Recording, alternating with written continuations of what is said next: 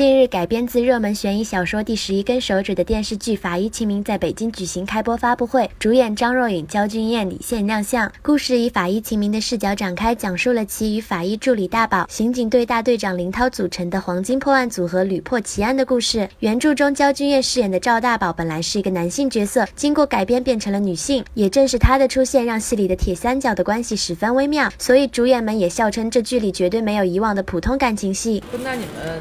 嗯，就没有什么情情愫在里面吗？感情和情感，嗯，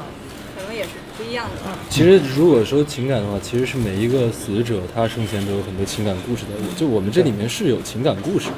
但我觉得导演可能也认为不是所有的故事里面都适合一定要让呃主人公之间去太多过多的发展别的感情。刚凭借王沥川成功升级为男神收割机的焦俊艳，这回又搭档最萌男神张若昀。虽说这部剧里没啥玛丽苏场景，却依旧让女粉丝们羡慕个不停。况且首次合作，焦俊艳对咱张若昀也是称赞个不停呢。我就先说一下若昀哈，因为若昀是那种在戏里台词量非常非常大，有非常非常多的专业术语，然后我属于脑子就记性不太好的，然后他每天就有时候经常还临场还要改一些词，他都能背得特别顺。我觉得在男演员中，这个绝对是屈指可数的。